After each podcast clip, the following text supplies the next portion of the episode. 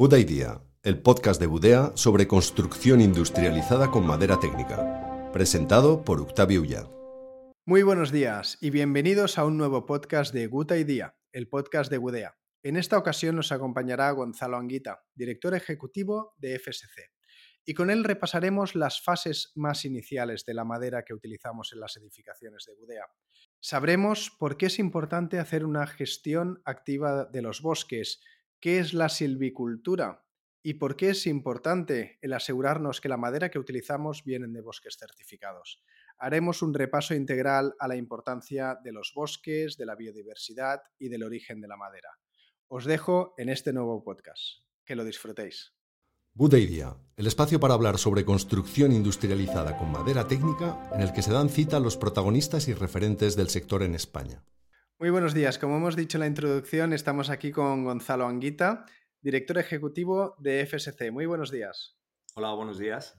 Bueno, Gonzalo, muchísimas gracias por estar aquí en, el podcast de Gutaidía de Gudea, porque eh, para nosotros, como sabes, la construcción en madera es, nuestro core, es con lo que empezamos, pero eh, para nosotros es muy importante el, origen del material, ¿no? Y estás tú aquí para, para contarnos muchas cosas. Cuéntanos primero, para, hacer un poco de introducción, cuál ha sido tu trayectoria. Eh, vale, bueno, pues yo vengo siendo responsable de la organización en España desde hace 10 años aproximadamente.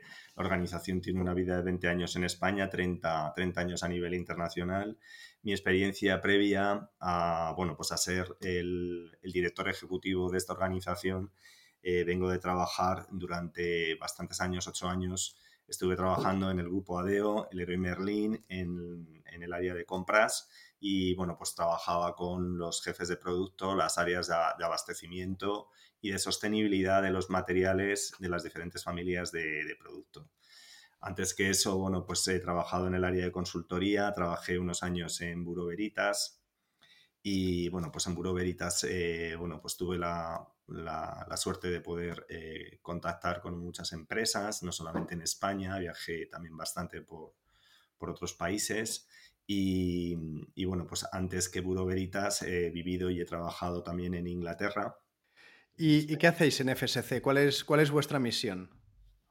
Bueno, FSC eh, es una organización eh, que tenía ya una misión hace casi 30 años, como os digo, en un contexto en el que en las cumbres que había de la, Organización de las Naciones Unidas, pues realmente no se, no, se no se habían considerado los temas forestales y los temas de la deforestación y fue una inflexión, una inflexión en ese momento en las cumbres de, Río, cuando pues aparece, aparece FSC como una iniciativa eh, de individuales, también de empresas, de entidades también no lucrativas, en California fue cuando empezó para, bueno, pues para marcar eh, este punto, para hablar de la deforestación para, y para hablar de desarrollar un sistema que evitara la deforestación, con lo que entonces se conocía como the good wood, la buena madera. La buena madera era la madera que procedía de un manejo forestal responsable, que era el que quería representar FSC con sus estándares globales. Y bueno, pues en estos últimos 20, casi 30 años, 20 años en España, seguimos con, esa, misión. Ahora tenemos otra visión diferente, mucho más amplia, porque ahora pensamos que los bosques no solamente son importantes por el abastecimiento, sino también por todos los servicios que nos prestan a la, sociedad. Todos los servicios que prestan los, los, bosques, como bueno, pues todas las funciones regulatorias, climáticas.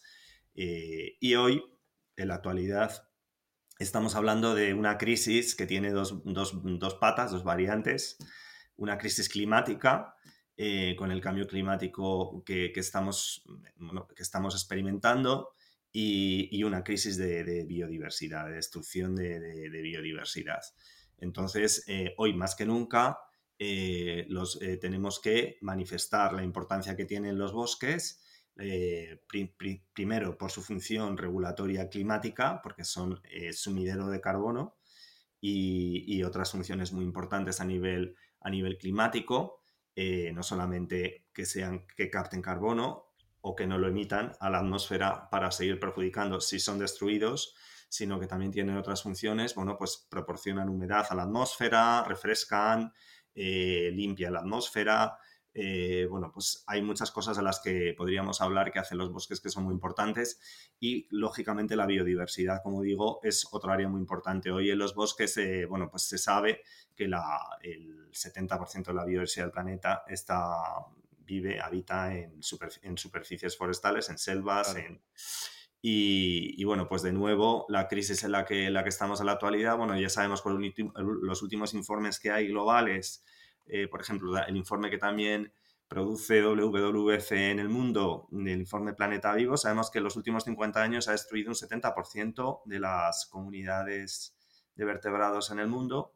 Por tanto, ante, ante este contexto que tenemos de crisis global climática y de biodiversidad, pues el FSC es nuestra organización, está trabajando para eh, mitigar, mitigar esas amenazas y esos riesgos. ¿Y cómo lo hacemos? Eh, pues es una organización eh, que es en la que, la que yo trabajo, que tiene una estructura de gobernanza determinada, en la que bueno, pues están representados intereses sociales, ambientales y económicos. Y con esto lo que pretendemos es que tanto las decisiones de la organización como los estándares globales de FSC se incorporan tanto los impactos sociales como los impactos ambientales y, lógicamente, la, eh, tiene que ser eh, bueno, pues una producción rentable, con beneficios económicos y eh, bueno, pues que logre realmente valorizar económicamente esos recursos forestales. Ah, ah, mencionas ahora algunas cosas muy interesantes, ¿no? Porque yo creo que todo el mundo ama los bosques, ¿no?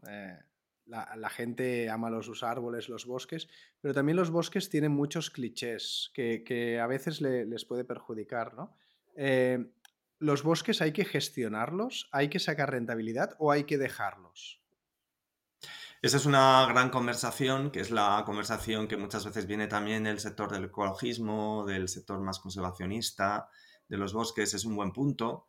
Realmente, eh, respecto al amor a los bosques, eh, nos lo tenemos que hacer mirar, porque si te tengo que decir que FSC ha hecho estudios sociológicos y, y realmente no, no, es así. Es decir, los bosques tienen un montón de clichés, como dices tú, de leyendas negras, los bosques han asociado siempre a la magia, a la brujería, a la, eh, si, te fijas en cualquier historia de, detectives, eh, de detectives de, de, crímenes, siempre hay un bosque, siempre hay un bosque en medio. Es decir, el, tema de los bosques siempre tiene asociado un montón de leyenda negra, de y nos haría falta precisamente eh, mucha más positividad asociada a, los bosques. Con lo que estás comentando, eh, sí que es verdad que hay esas dos visiones. Eh, a ver, hoy por hoy se demuestra con la nueva, el nuevo marco regulatorio europeo de, deforestación importada que, que, se va a implementar a lo largo de 2023, recién salido del horno.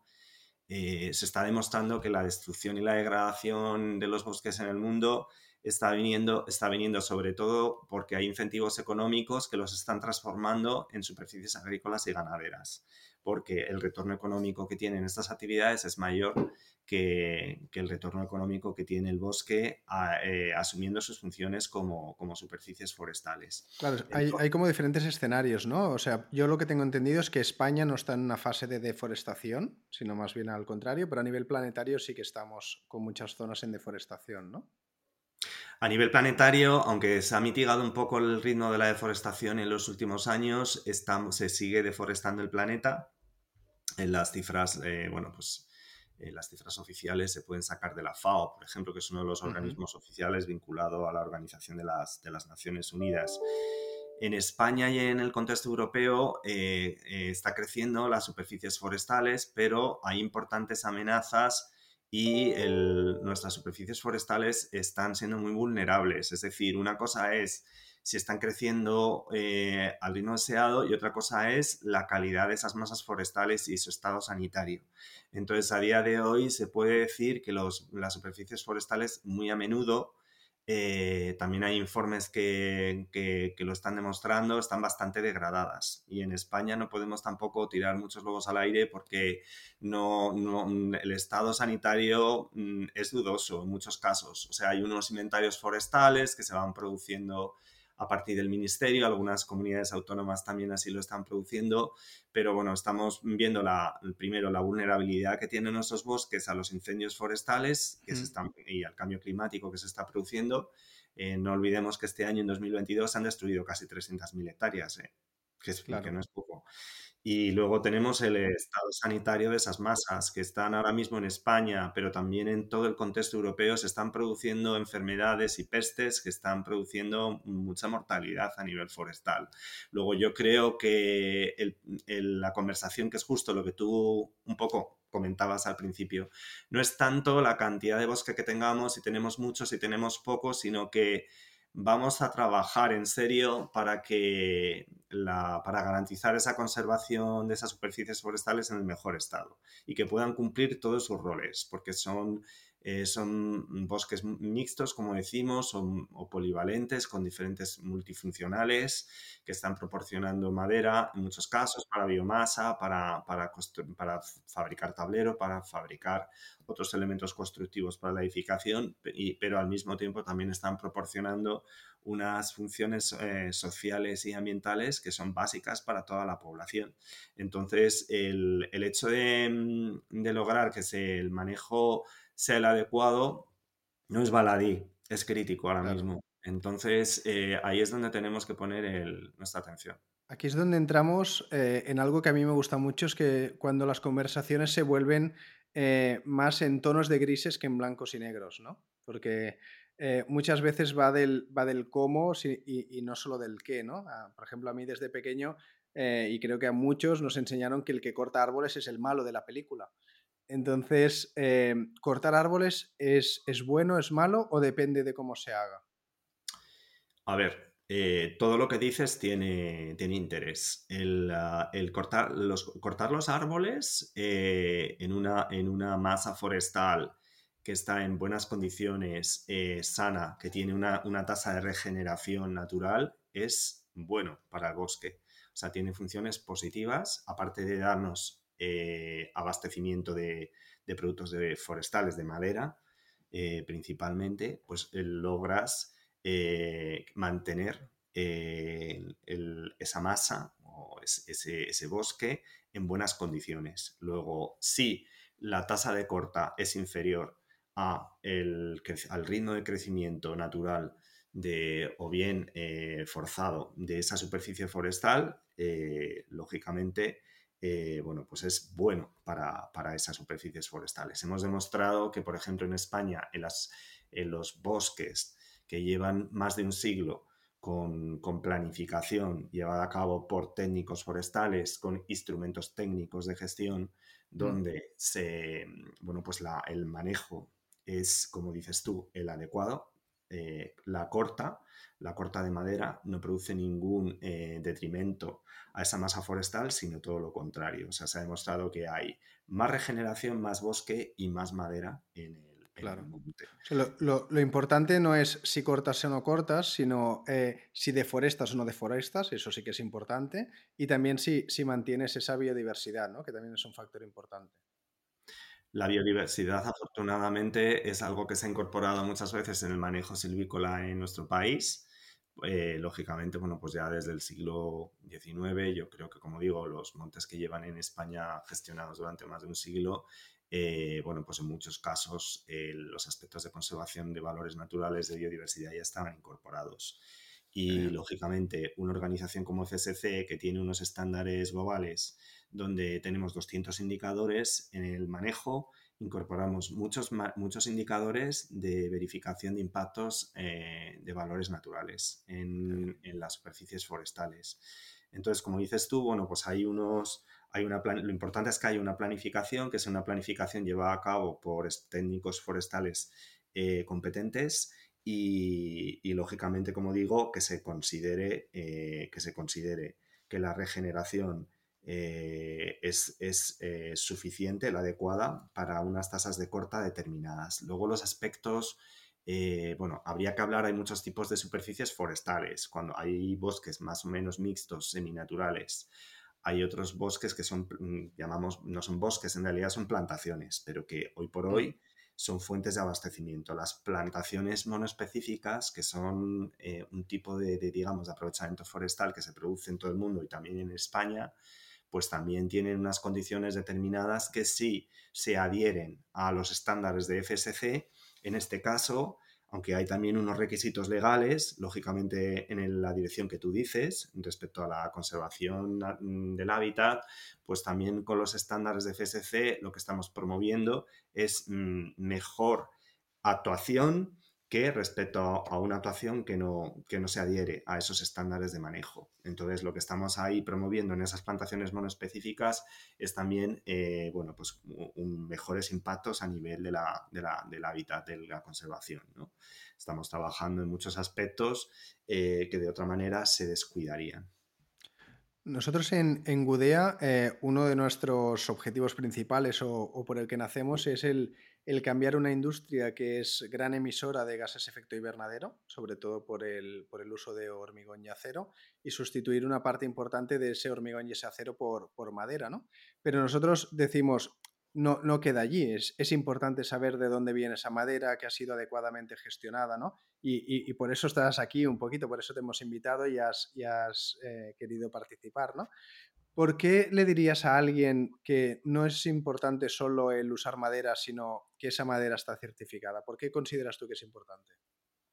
Es muy importante porque, bueno, estamos hablando al inicio de la conversación de todas las amenazas, y los riesgos eh, que hay, por un lado, eh, de degradación, no solamente de destrucción forestal, si una, una, superficie forestal se adhiere a un esquema de certificación como es el de FSC, con los estándares de FSC, estás garantizando, por un lado, el origen de la madera y su trazabilidad y que esa madera eh, procede de, una, de un bosque que está bien gestionado, con una serie de impactos sociales verificados, ambientales y, eh, lógicamente, eh, estamos evitando la deforestación en ese bosque y la degradación en ese bosque, así como el mantenimiento de funciones sociales de ese bosque que son, que son muy importantes.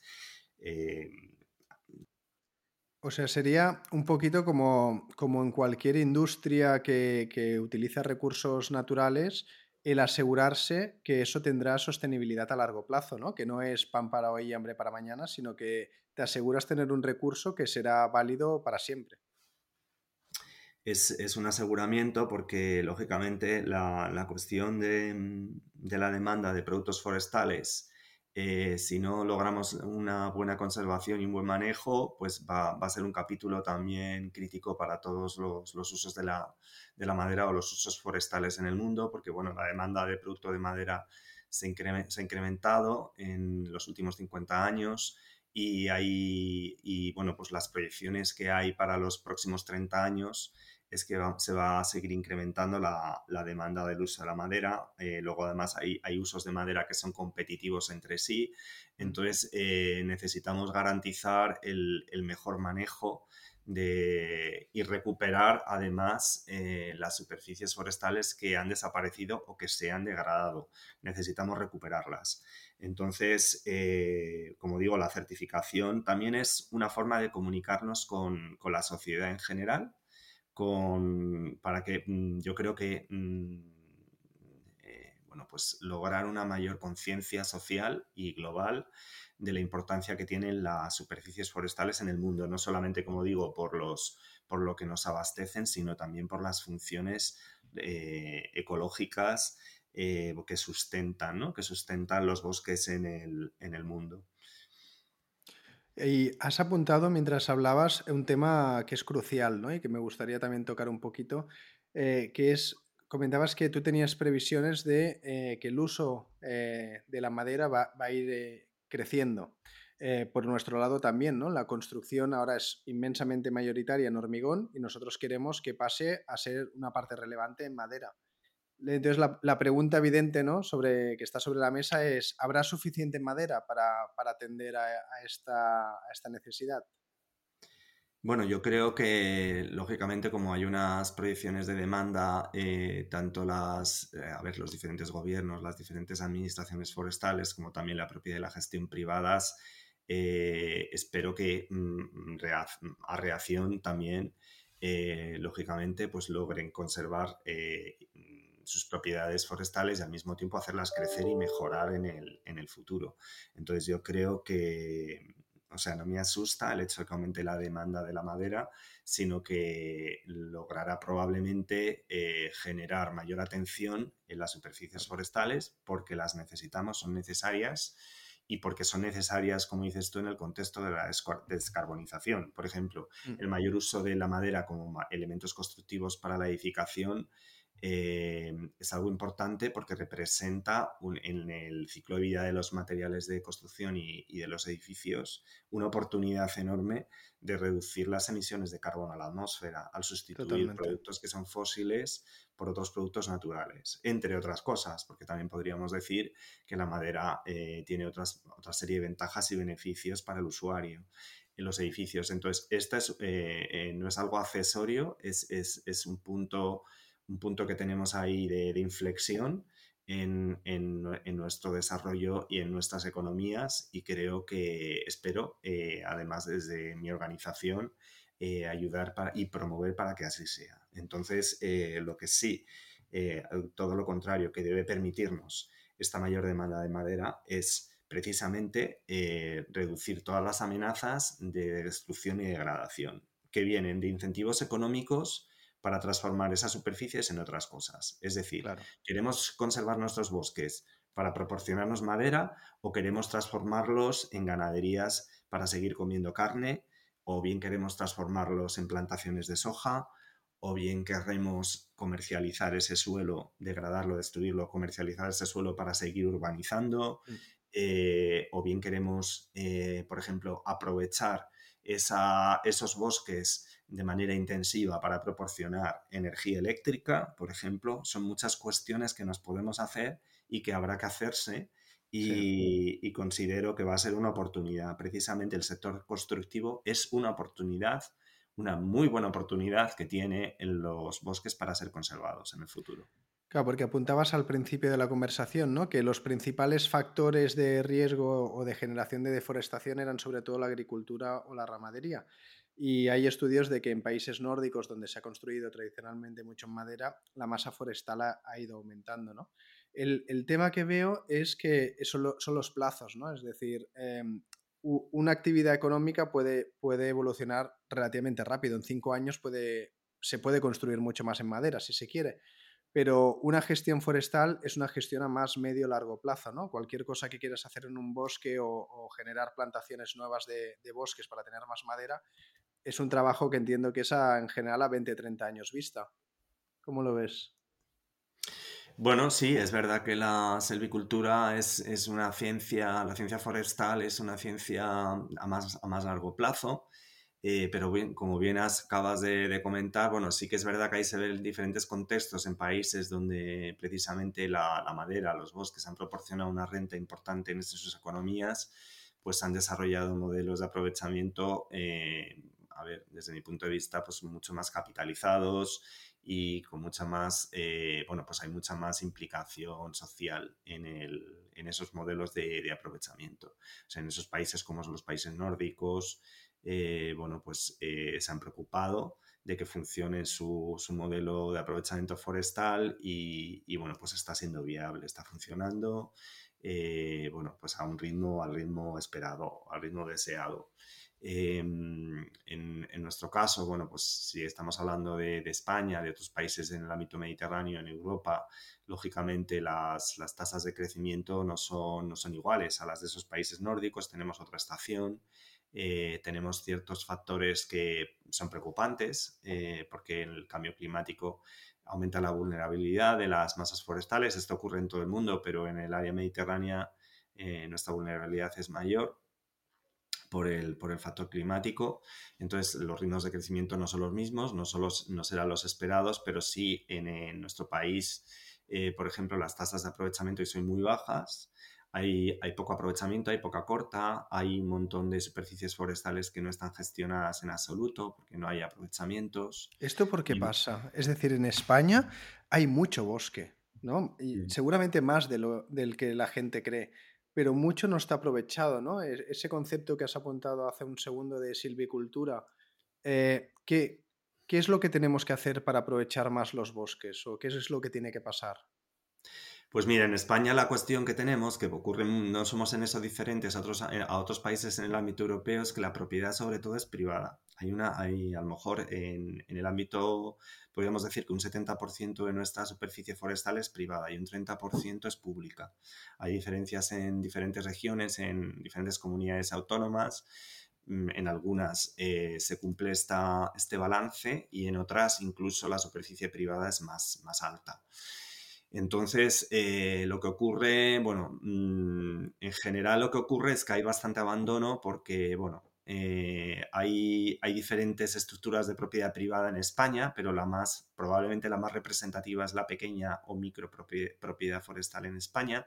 Ese es el problema, no entiendo. Es decir, que, que sea privada, al final los agentes privados en general quieren, quieren rentabilizar sus recursos. O sea, el, el hecho de que sea propiedad pequeña es lo que hace que no tengan esos incentivos de, volumen a lo mejor para, rentabilizarlo. Es así, eso ha venido sobre todo por, el, ámbito de, por el ámbito de las herencias, por, mm, bueno, pues, eh, ordenamientos de, herencias que son medievales y que han ido pues, dividiendo cada vez, fragmentando cada vez la, superficie. Entonces, eh, bueno, en ese ámbito lo que FSC lleva trabajando con éxito, pero a un grado demasiado lento, tenemos que ir más rápido es lo que llamamos, eh, bueno, pues en el ámbito de la cooperación. Cooperemos, juntemos, juntémonos, eh, produzcamos asociación. Entonces, eh, unión entre propietarios, entre propietarios privados a nivel forestal. Entonces, fíjate que en Galicia y en la cornisa cantábrica, pero sobre todo Galicia, donde a día de hoy la propiedad está más fragmentada que ninguna parte más del territorio en, España y sin embargo está funcionando. Es decir, bueno, aún así tenemos todavía mucho, mucho trabajo por delante, pero bueno, eh, quiero decir que no es imposible. Comprobamos que es viable, que los propietarios se unan, que contraten a técnicos forestales que son profesionales que gestionan el territorio en, en, en mayores superficies. Entonces se puede racionalizar, simplificar tanto los costes como todas las operaciones forestales y es lo más, lo más oportuno. Entonces eh, yo diría que lo que hay que hacer es encontrar oportunidades para, que los propietarios eh, se ocupen de, gestionar sus superficies forestales. Y, bueno, pues eh, en, un, digamos, en un contexto que es muy diferente al de los siglos precedentes, en un contexto en el, que estamos, en el que se ha producido una gran emigración de las zonas rurales a las, grandes ciudades, donde, eh, donde pues hay, hay, una gran desocupación y del, del territorio y donde pues muchos de esos propietarios, eh, por un lado, pues eh, viven en ciudades, son urbanitas, profesionales, entonces no tienen que ocuparse ellos mismos del manejo, sino que pueden delegar esa función en profesionales que son los que se ocuparían. Y luego ahí tenemos el otro gran factor, aparte del que estamos comentando, es que precisamente en, una pirámide, pirámide poblacional española de envejecimiento, también tenemos esa situación se, está produciendo porque hay eh, muchos, mucha superficie forestal privada que a día de hoy no tiene dueños esas, personas han fallecido, a lo mejor sus descendientes no se han preocupado.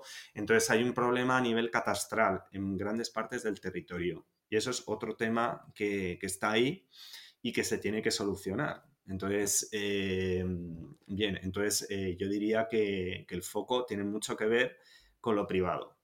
Desde el punto de vista público, desde el punto de vista público, eh, hay que decir que, bueno, pues que la, propiedad y la gestión forestal públicas eh, son un acicate, son, yo creo que logran, por un lado, dinamizar la gestión forestal. En este país es así, ¿vale? Por el contexto, entonces tienes grandes territorios donde hay administraciones forestales que a día de hoy sí que están promoviendo más gestión forestal, más aprovechamiento con respecto a los privados, además en un contexto digamos, de mejor, mejor operaciones eh, forestales que a lo mejor en lo privado que han estado más abandonados, o sea, están más listos, más preparados para asumir ese rol de, de, aprovechamiento y abastecedores. Y, bueno, pues con el reto que tienen estas administraciones forestales que no tienen suficiente, no están capitalizadas y tienen pocos recursos humanos. Entonces, eh, al final, eh, podríamos decir que uno de los, de los factores fundamentales es el capital. necesitamos entrada de capital en esas superficies forestales, tanto públicas como, como privadas. Y eso se hace en un contexto de mm, dinamización de mercados donde hay demanda, entonces entra, entra, entra el capital, hay retorno económico y logramos, digamos, entrar en el círculo eh, del que hablábamos hace un momento, pues por ejemplo en los países nórdicos, donde, donde llevan más años, pues eh, con, mercados más estables, con mercados más consolidados, donde hay mayor dinamismo en los aprovechamientos. En España podríamos poner el ejemplo de Galicia. En Galicia, Galicia hoy sabemos que prácticamente es proveedor del 60% de la madera que se aprovecha en este país. Sí, Galicia y País Vasco, ¿no? Yo creo que son los dos principales polos de generación de madera aprovechable. Muy mm. bien. Entonces, em, al final, un poquito la, receta, que no, es, que no es nada sencilla, es por un lado, hay que agrupar a, todos esos propietarios individuales para que con volumen puedan afrontar inversiones, eh, acciones de lobby, eh, una venta de un volumen eh, que se mantenga en el tiempo para la industria, etcétera por otro lado, eh, los que consumimos madera, pues intentar que cada vez sean consumos de más alto valor añadido, es decir, intentar pasar de pellets y palets a, madera técnica para construir edificios, por ejemplo, y que, entre esos dos elementos hagan que esa silvicultura y esa gestión forestal salga rentable para que realmente se haga y eso pueda ir evolucionando con el tiempo. Ese es un buen punto que has señalado, que yo no lo había comentado. Está la estrategia forestal europea, la estrategia en cascada, que se llama, que se trata precisamente de, bueno, pues de, priorizar los aprovechamientos forestales, los productos que tienen mayor valor añadido y sobre todo, pues claro, no es lo mismo un producto de madera constructivo que tiene un ciclo de vida donde vamos a garantizar la captura de carbono en todo su ciclo de vida y además hay una circularidad al final de su aprovechamiento que a lo mejor un producto de madera que se está utilizando, eh, por ejemplo, pues para quemar y emitir carbono a la atmósfera, entonces tienes una función, sí que es verdad que hay una función de, captación de carbono, pero que luego... es muy temporal, ¿no? Dura, dura muy poquito. se, emite, cuando se emite a la atmósfera.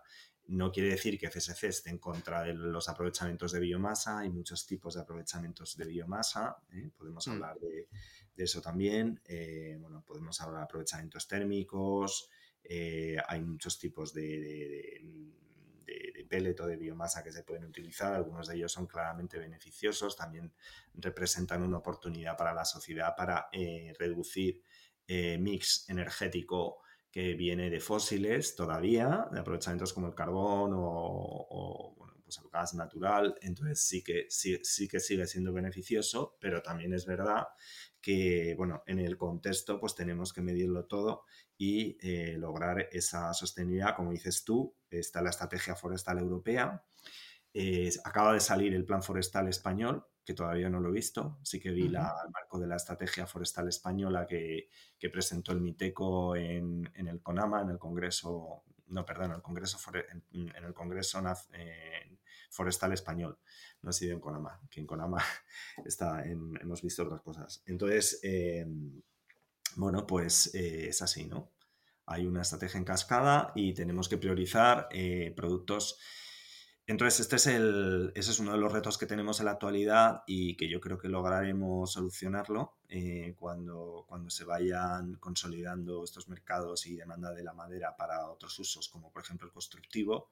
Tenemos que lograr que profesionalizar eh, los aserraderos, la transformación de la madera y, lógicamente, eh, hay que virar y hay que pasar de aserraderos eh, que a lo mejor estaban fabricando, porque es lo que sabían hacer, palets, palets de madera, a trabajar en otros elementos, por ejemplo, elementos constructivos de madera. Claro, como eh, CLT, maderas laminadas, etcétera, ¿no?